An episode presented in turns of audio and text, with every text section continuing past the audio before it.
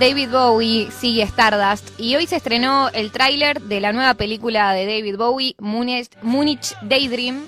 Llega a Cannes y va a estar igual recién en HBO Max en el otoño del 2023. Ay, che. pero hoy se estrenó el tráiler. Era otro, era otro en mi lista. ¿Qué? Era otro el segundo. Bowie, ¿en tu lista? Sí, pero bueno, no estaba vivo, ¿no? Pero No, claro. Pero Sería más de- histórico. otro que escuché mucho, mucho, mucho fuerte. Histórico, no actual. Sí, más no actual. Te queda uno igual, ¿eh? Y en honor a la verdad, yo escuché mucho fuerte el Living Color y Fade No More. Esas dos bandas. Esas son. Fishbone, Living Simón. Color y Fade No More. Ese es mi, mi orden histórico real, real. For real. Sí. Y Charlie Mingus. Ah, mete, gente. entró por la ventana. Sí, sí, pero, pero va, va para el jazz.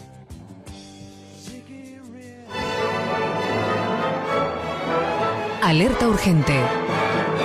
La fundamental información indispensable para entender la apremiante realidad acuciante, impostergable, perentoria, crucial.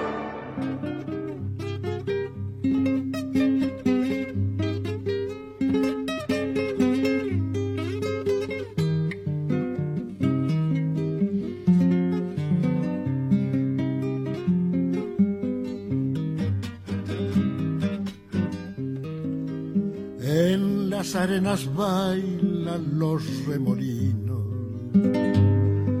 El sol juega en el brillo del pedregal. Y prendido a la magia de los caminos, el arriero va, el arriero va. Este es un programa en el que hablamos de Duki, de David Bowie y también de Atahualpa Yupanqui. Me parece muy bien Qué programa, hermano. Hoy que muy- recordemos a Duki. una alerta urgente muy musical. Sí. Eh, da un poquito de respeto hacia Duki, ¿sí? Uy, uy, se piqueaux. Uh, Gracias. Eh, vos estás muy viejo facho y vos estás muy joven violenta. ¿Y vos qué estás? ¿Voy referí? Yo estoy muy referido. Bien, hoy hace 30 años fallecía Atahualpa Yupanqui. Eh, no sé cuál es la relación que tienen ustedes con, con Atahualpa, qué les parece. Yo lo escuché, no, eh, escuché bastante. eh, en una época muy exploratoria, digamos. Dije, guada. Pero mm, así como en plan, "Ah, me, me voy a comprar este disco de Atahualpa y lo escuché así. Y bien, no es, la verdad que no, no, no, no, la verdad no es el género musical que más me pase tiempo escuchando, pero es un monstruo. Eh, y, y po- o sea, más allá de Atahualpa hay como dos grandes para mí en, la- en el folclore argentino, que son, bueno, hay muchos, pero compositores está Atahualpa y Cuchile y Samón, son como, como las ligas mayores. Ahí va. Rufo. Yo poco escuché algo, leí una biografía de él porque me interesaba como, como símbolo, o sea, lo veía, viste, como, era como un acercamiento así más simbólico. Entonces leí una biografía, después fui a ver una exposición en el CCK y no mucho más. O sea, lo tengo más por el lado de imagen que de sonido. Es, es, es raro, pero... Está bueno porque Atahualpa eh, es músico, era músico, folclorista, cantautor, pero también er- era un símbolo nacional, ¿no? Y por eso Claro. también está, está bueno eh, saber cómo se va pasando de generación en generación y de eso trata la columna de hoy. No solo de Atahualpa, sino cómo se lo fue resignificando a lo largo de los años. Él nació en 1908 en Campo Cruz, Pergamino. Su papá era de Santiago del Estero, hablaba quechua. Desde los 10 eh, estuvo en Tucumán, que fue como la provincia de su vida. Eh, 18 años viajó a caballo por el país, o sea, más, 18 años viajando a caballo por el país. Te la regalo. Atahualpa Yupanqui. Escribió ¿Sabes varios cómo te quedan los posteriores, no? pero no fueron seguidos. Todo seguido es una locura, Fue a hermano. lo largo de todo. Es, es impresionante. Bueno, escribió varios libros con sus poemas eh, y vamos a escucharlos sobre qué significa ser un cantautor para él. El cantor no, no elabora, sino que traduce. Es un mensajero de, de voces que le llegan. Él, él traduce lo que la tierra le dicta, lo que le va, le va dictando la tierra. A través de, de la propia vivencia, la experiencia, de, a través de muchos. Por aquello de que el, el, hombre, cuando, el hombre cuando inventa un verso o, un- o una oración o un pensamiento, recién entonces se vuelve multitud. mientras tanto es un solitario. Recién se hace mucha gente, él se hace muchedumbre cuando expone algo, algo, de, de- algo denso y profundo, algo que tiene tercera dimensión. Ya no es él, ya es, es él más muchos otros que coinciden en la pena, el dolor, en la gracia, en la rebeldía, coinciden con ese pensamiento lanzado por alguien alguna vez. Bueno, muy lindas las palabras de, de Atahualpa. Es él más muchos otros que coinciden en el dolor de la pena, que al fin y al cabo uno se vuelve un, personaje popular cuando pasa eso, ¿no? Cuando el otro se siente identificado con eso que estás comunicando y, para él el ser cantor es eso. Eh, y por eso me parece interesante, ya está sonando El Arriero de Divididos, también escuchar a Moyo hablando sobre cómo le llega a Atahualpa, eh, cómo surge El Arriero, eh, que aparece en 1993, un año después de la muerte de Atahualpa, en el 92, eh, aparece La Era de la Boludez, ese disco que tiene El Arriero por Divididos, y esto decía Moyo. El arriero llega en el medio de una, de una base de blues tratando de tocar eso que hacía Led Zeppelin.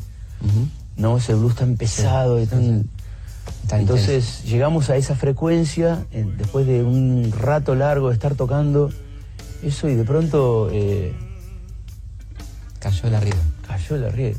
Que queda perfecto porque Es, está en la eh, misma sintonía, ¿no? Sí, sí, quedó ahí como en, en esa, en esa densidad.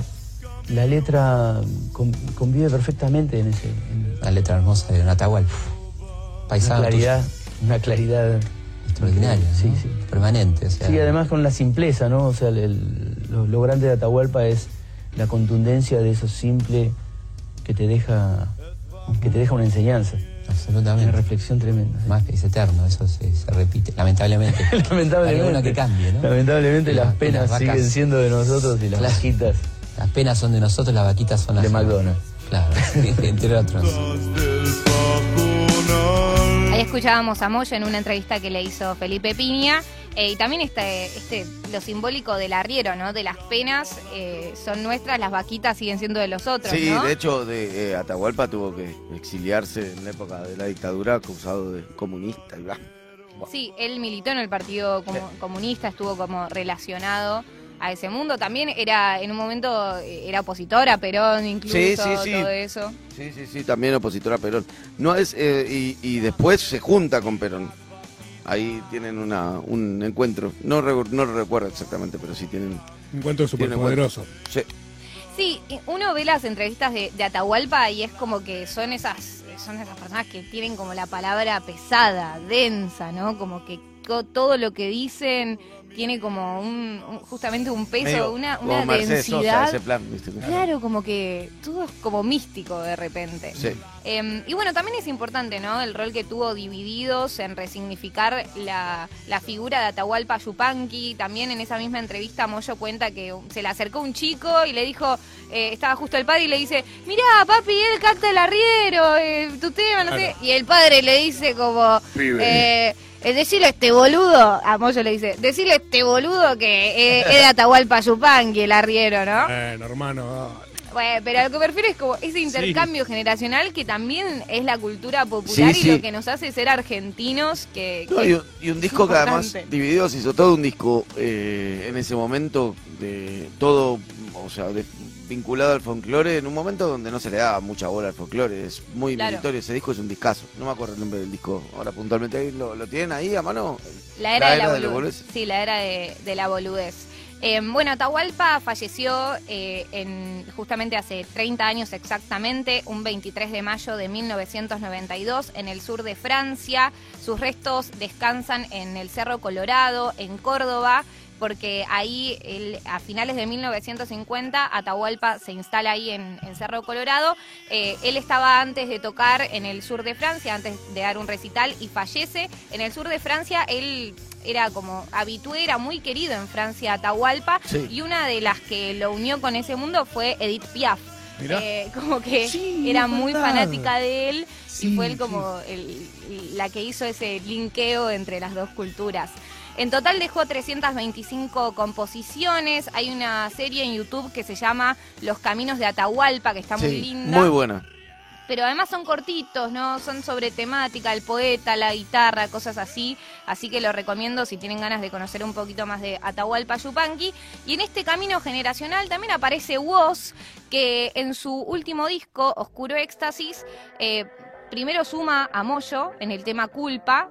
Eh, incluso Julio Leiva, y ahora vamos a escuchar un fragmento de la caja negra de Woz, eh, le habla de esto en la caja negra. Bueno, invitaste a Moyo en Oscuro Éxtasis, pero también un disco que estuvo muy atravesado por el folclore. Woz para este disco lo que hizo fue irse al sur, al medio de la montaña, con el productor y su amigo que es Eblay. eh, y Eblay toca muy bien la guitarra y es como la pata más acústica, si se quiere, en Woz, es Eblay ahí como productor con los beats, pero también de estar ahí con la guitarra grabando cosas, ampliando. eh, y, y aparece un fragmento de, de una frase de Atahualpa en el tema Gato Negro de Woz, pero antes lo vamos a escuchar a Woz en Caja Negra hablando sobre la figura de Atahualpa. Sí, fue también eh, escuchando allá en, el sur, Atahualpa, que nos, nos, nos cebamos y, y Blay agarró la guitarra un día en el paticito y, y- y le empezó a meter, viste, que el chabón agarra y se saca cualquier cosa, o sea, hace lo que quiere. Eh, y, nada, también ahí en ese, en ese juego yo me puse a tirar arriba. También hubo cosas que quizás probamos en un momento como esas y quedaron ahí. De hecho, la maqueta se llamaba Atahualpa, que después no, no, tiene, no tiene nada que ver, pero fue esa la, el, el motor, inspiración. Y, y lo, volvimos, lo volvimos a encontrar y se conectaba con otra cosa capaz que habíamos hecho. Y, de pronto ahí entendés eh, el, proceso propio y cómo uno va eh, inconscientemente también eh, uniendo las cosas, ¿no? Me pasó primero que, que no lo había escuchado tanto, entonces, para lo que es y lo que representa, y fue como, viste, cuando descubrís algo que ya sabías que era una locura, pero quizás no le habías puesto tanto el, el- el oído. eh, Pero viste que ahí está también que sabés que existe, pero y, y lo escuchaste muchas veces por ahí de refilón, pero un día te sentás y conectás Eso es y entendés, ¿no? Eso es muy por eso, loco. ¿qué entendiste que te, que te conectó con él, digamos, no? eh, no sé, entre- me entró esa interpretación de él, le creí mucho y sentí mucho, como mucha verdad en lo que en lo que dice, en la manera y esa manera calmada que tiene, pero que te las clavan en la panza igual. Eh, y creo que me, agarró mucho eso, como algo también de, alguna manera pa- pareciese simple por cómo lo dice, por cómo está, por cómo se suena y te aniquila igual. Lo escuchábamos a Woz en Caja Negra con Julio Leiva hablando sobre cómo llegó a Atahualpa Yupanqui y la influencia que tuvo en su disco Oscuro Éxtasis, en el que también participa Moyo. Así que bueno, me parecía interesante hablar de eso, ¿no? A 30 años de la muerte de Atahualpa, decir que no es solamente un cantautor, un músico, sino que también forma parte de nuestra identidad nacional y como tal se pasa de generación en generación, medio como como decir un boca en boca. No sé si Moyo vio en la televisión algo de Atahualpa Yupanqui y por eso hizo. O sea, para mí se lo contaron de otro palo, o su padre, o su abuelo, o, o lo mismo con Woz, ¿no? Quizás Woz no, con- no estaría tan interesado en Atahualpa si no hubiese escuchado el arriero de Divididos, ¿no? Lo que Eh, pasa es que no existe casi el folclore argentino si no lo si no lo tenés en cuenta, ¿se entiende? Si vos estás Sí, atento sí. a la música de muy chico, te lo cruzaste seguro en mil lados, digamos. eh. Aprovecho para recomendar una banda, ya que estamos hablando de folclore, que está haciendo folclore hoy, que se llama La Lija, que son una- unos pibes jóvenes que hacen una cosa que no se puede creer lo que suenan y como tocan en vivo la rompen toda. La Lija se llama. Escúchenlo porque está muy lindo.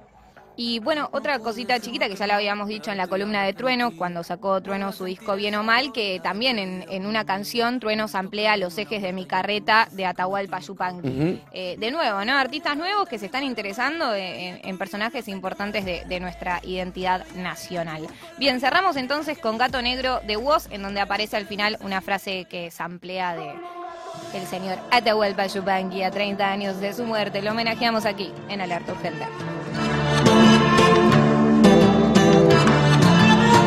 Voy a hacerlo a mi manera, mi corazón gritando va cruzando la frontera